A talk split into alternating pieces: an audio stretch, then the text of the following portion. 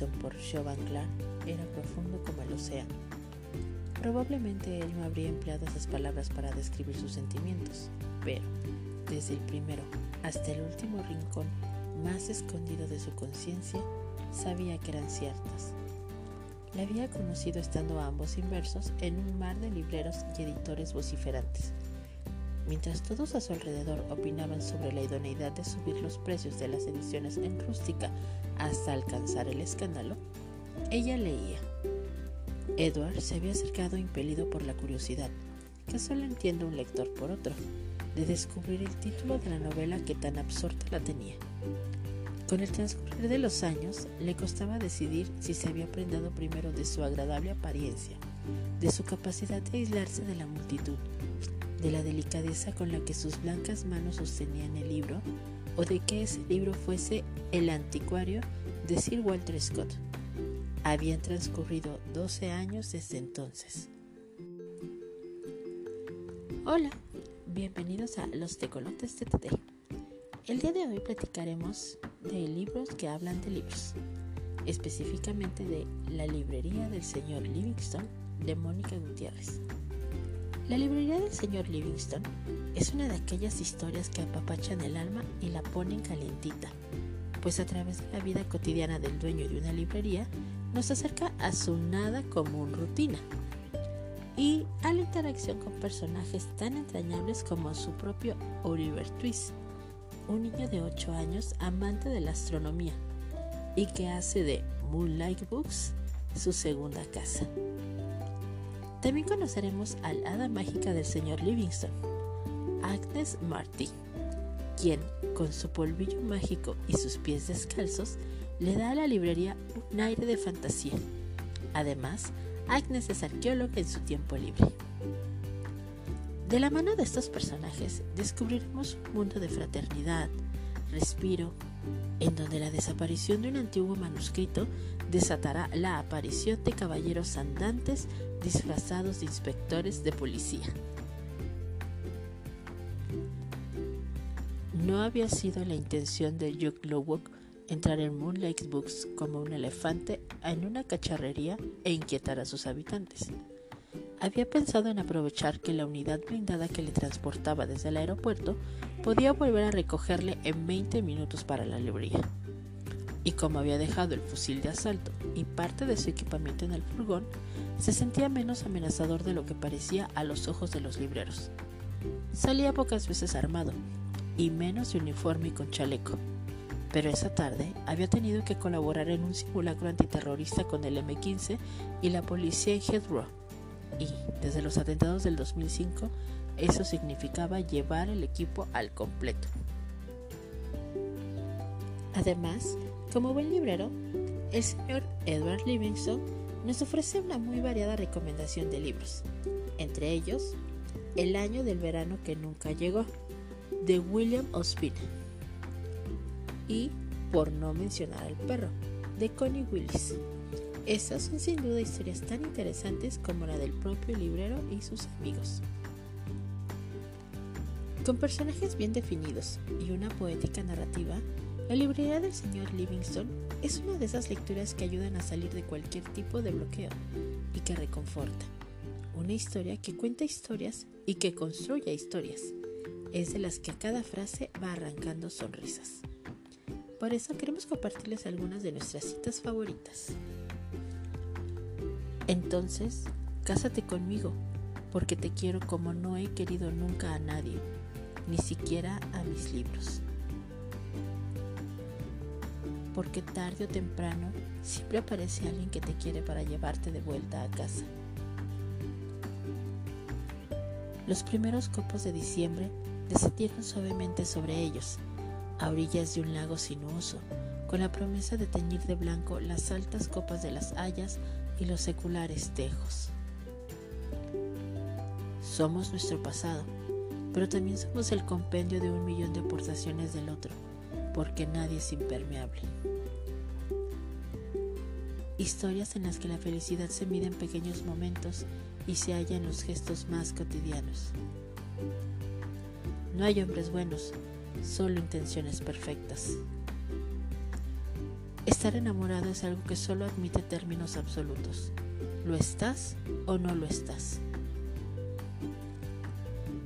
Existen besos capaces de detener el mundo, paralizan el aire alrededor, congelan el tiempo y dejan en suspenso el pensamiento.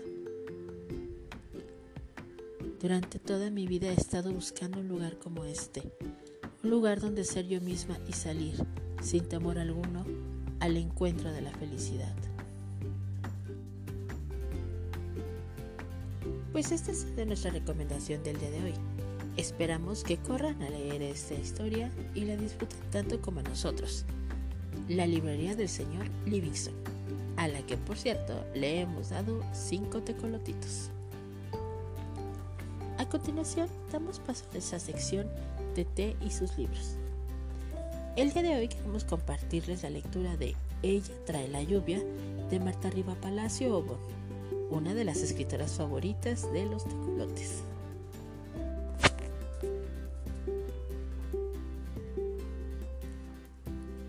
Llegó durante las vacaciones de verano, justo en medio de una de las peores sequías que ha habido en la isla. La imagino bajando del transbordador con su vestido blanco remendado. Las correas de sus sandalias están gastadas que en cualquier momento pueden romperse, pero no lo hacen. Con cada paso que da, la arena se agita formando remolinos alrededor de sus tobillos. Me gusta pensar que así fue como pasó, pero en realidad nunca la vi llegar. Simplemente apareció una mañana en la playa, caminando entre los botes como si siempre hubiera vivido aquí. Venía de la mano de un hombre viejo y desgarbado. No me atreví a acercarme. No sabía cómo hacerlo. El gobierno había concedido asilo a los criollos, pero la gente de la isla estaba muy lejos de aceptarlos. Tácitamente se había enviado a los forasteros a la punta norte para que montaran ahí sus campamentos. Digo tácitamente, porque no había ninguna ley que prohibiera a un criollo vivir donde quisiera. Pero si alguno de ellos intentaba alquilar un cuarto en el pueblo, siempre resultaba que algún isleño ya se lo había ganado y que el propietario había olvidado. Vivir separados no era suficiente para aligerar la tensión, y cada vez era más común que estallaran peleas entre croyos e isleños cerca de los botes o en el bar. A mí me daba curiosidad esta gente que hablaba una lengua que parecía haber nacido mucho antes de que el océano se hubiera elevado, creando nuestro archipiélago. Un idioma roto precisamente porque parecía venir de todos lados, el lenguaje de los criollos estaba formado con retazos de silvanados de portugués, francés, español y papiamento. Parecía venir de un mundo con hielo y continentes el doble de grandes que los nuestros. Me gustaba escuchar a los recién llegados mientras platicaban en los embarcaderos. Me daba la impresión de que habían visto cosas que nosotros ni siquiera alcanzábamos a concebir, aunque quizás era la misma isla la que provocaba que me resultaran extraños. Tal vez todos los que habíamos nacido en otro sitio teníamos que pagar algo a cambio de vivir aquí. Antes yo había tenido sueños tan alucinantes que, aún despierto, seguían aturdiéndome. En las mañanas, durante el desayuno, entretenía a mis papás contándoles mis aventuras nocturnas. Decían que era un lector de sueños, pero no debía haber sido muy bueno, porque cuando cumplí 10 años ellos murieron en un choque sin que yo pudiera adivinar lo que se nos venía encima. Después del funeral, me mudé con el hermano mayor de mi papá. En cuanto llegué a la isla, dejé de soñar. Mi tío Alejandro contribuyó a que los sueños huyeran en estampida. Era buena gente, pero decía que la noche era para descansar y no para andar fantaseando. Lo único que le importaba era atender su cooperativa. Esta era Lara, el corazón de la isla, un corazón viscoso y cubierto de escamas donde diariamente se establecía el precio de venta general. No importaba que tuvieras pocas redes o que tu bote fuera chatarra, la tarifa era la misma para todos. Trece monedas por el alma de cada pescado. Lo único que teníamos en común mi tío y yo era el mar, las charlas que valía la pena se daban en esas horas de la madrugada en las que salíamos a pescar en su lancha. El resto del día solo decíamos lo indispensable, como si pronunciar cada palabra nos embromeciera. Un pásame la sal o haz tu tarea debía ser suficiente para comprender qué necesitaba el otro y si había que guardar distancia o no. Parecía que el hermano de mi papá me había recibido más por obligación que por cariño. A los 12 años me había acostumbrado a no soñar, pero seguía sin adaptarme a la isla. A mi llegada, Lorenzo y sus amigos, considerando su deber apalear a cualquier chico que viniera de tierra firme, me habían dado la bienvenida. La cuarta vez que regresé de la escuela con la cara amoratada, mi tío hizo una junta en la cooperativa con todos los pescadores. Entre ellos estaban los papás de mis compañeros de salón. Después de eso, Lorenzo y los otros dejaron de golpearme, pero no intentaron ser mis amigos. La influencia de mi tío no llegaba tanto. Dos años de tregua y aislamiento. Solo la torda, un año y medio menor que yo, insistía en buscarme. Con el cabello castaño en maraña y la piel tostada por el sol, parecía un perro callejero. Tal vez había decidido adaptarme como se encontraba tan sola como yo. Su mamá había muerto poco después del parto y su papá pasaba todo el día en el tamal, incluso cuando estaba tierra adentro. A mi tío le caía muy bien la torda, que se llamaba María, y siempre que podía le invitaba a comer con nosotros. Entre isleños te veas. A su sobrino lo trataba como un extraño y a esa niña extraña la trataba como si fuera su sobrina. El único sitio en el que me sentía a gusto era en el agua. Poco después de mi llegada, había descubierto al sur de la isla una pequeña ensenada de piedra caliza y mar azul turquesa. Salvo por uno que otro pescador que venía a colocar sus trampas para pulpos, podía pasar toda una semana nadando en mi ensenada sin ver prácticamente a nadie. Tal vez no podía soñar, pero al menos tenía un refugio. Una mañana de marzo, tres días después de cumplir los doce, encontré una botella flotando cerca de uno de los muelles. Hay días en los que la basura es basura y hay días en los que la basura es algo más. Tal vez si no hubiera tomado la botella, Calipso hubiera desembarcado en otro archipiélago en vez de en el mío. Pero no. Esa mañana de primavera fui yo el que rescató la botella de entre los desperdicios. Limpiando la arcilla que cubría la superficie, Espié en su interior. A través del vidrio ahumado, alcancé a ver una concha atada a un cordón. ¡Teo! Desde el otro lado de la playa, la torda me hacía señas para que fuera con ella. Tal vez había encontrado un cangrejo ermitaño y quería mostrármelo. Escondiendo el botín en mi morral, la saludé sonriendo y huí a mi refugio antes que ella me alcanzara. No me daban ganas de compartir mi hallazgo con nadie, ni siquiera con mi única amiga, Oculto entre las racos de la ensenada, enjuagué la botella e intenté abrirla. Estaba trasroscada, y solo después de varios forcejeos y uno que otro insulto, logré extraer el collar de su interior.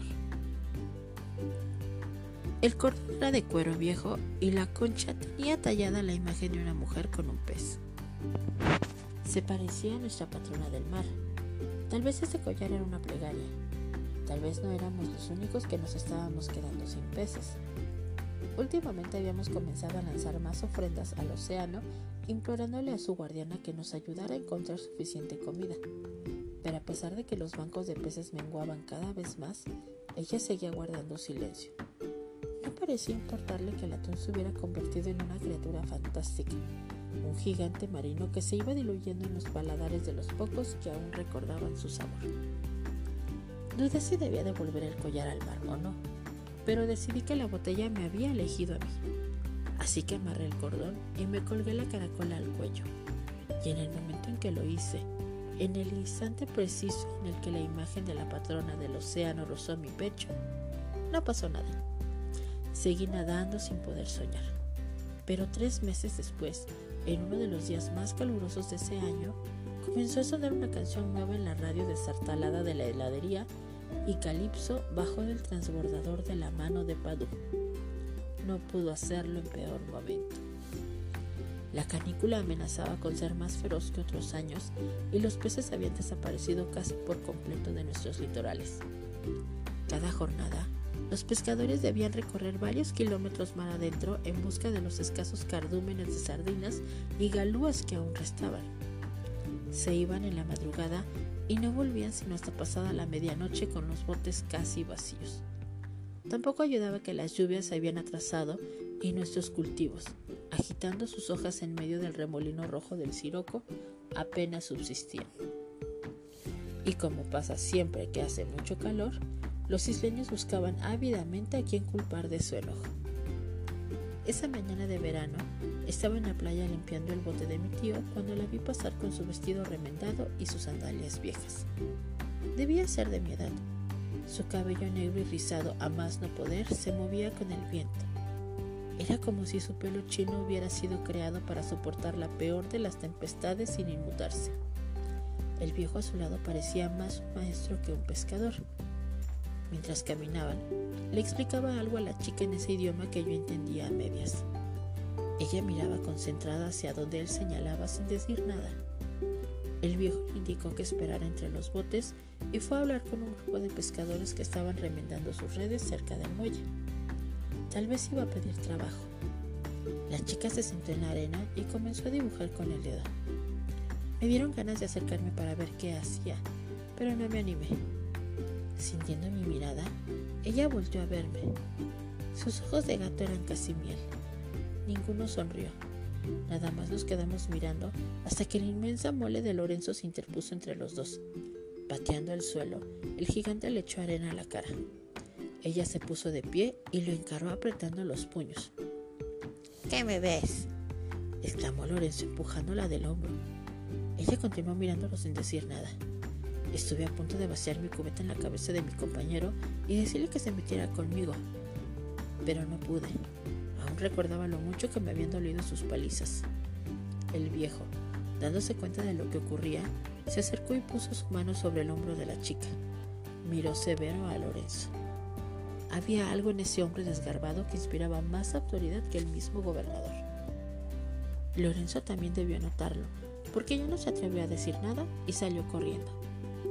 El hombre sonrió a su nieta y, tomándola de la mano, se alejó con ella por la playa.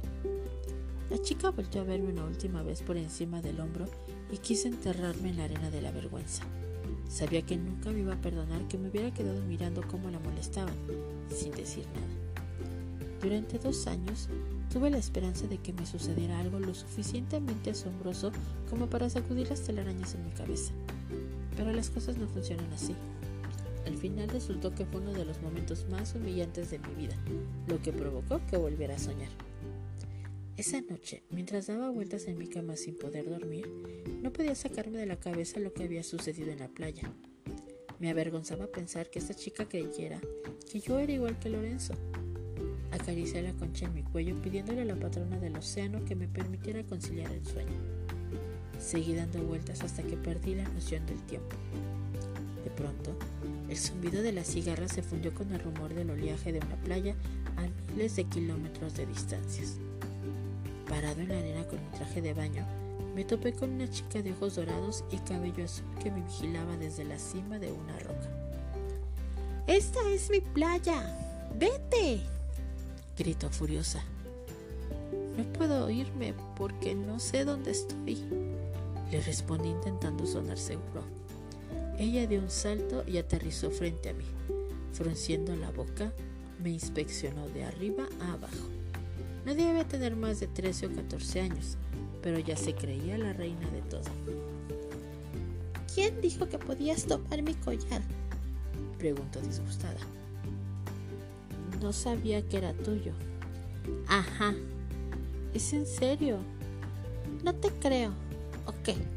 ¿Vas a decir que no me reconoces? Protestó señalando la imagen en la concha. La miré sorprendido. No podía ser. La patrona del mar sí existía. Debería verse como una abuelita. ¿Y por qué tengo que verme como una abuelita? La miré espantado. Ella sonrió mostrando sus colmillos ligeramente más puntiagudos que los de un humano. Si no te vas de mi playa, te voy a convertir en puerco, dijo echando sus trenzas hacia atrás. Que no puedo irme, grité fastidiado. Puerco entonces, exclamó ella riendo al tiempo que me lanzaba en la cara un puñado de arena. Espera.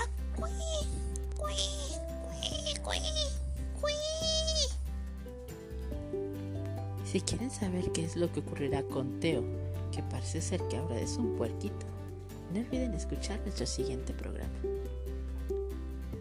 Esperamos que hayan disfrutado de esta lectura.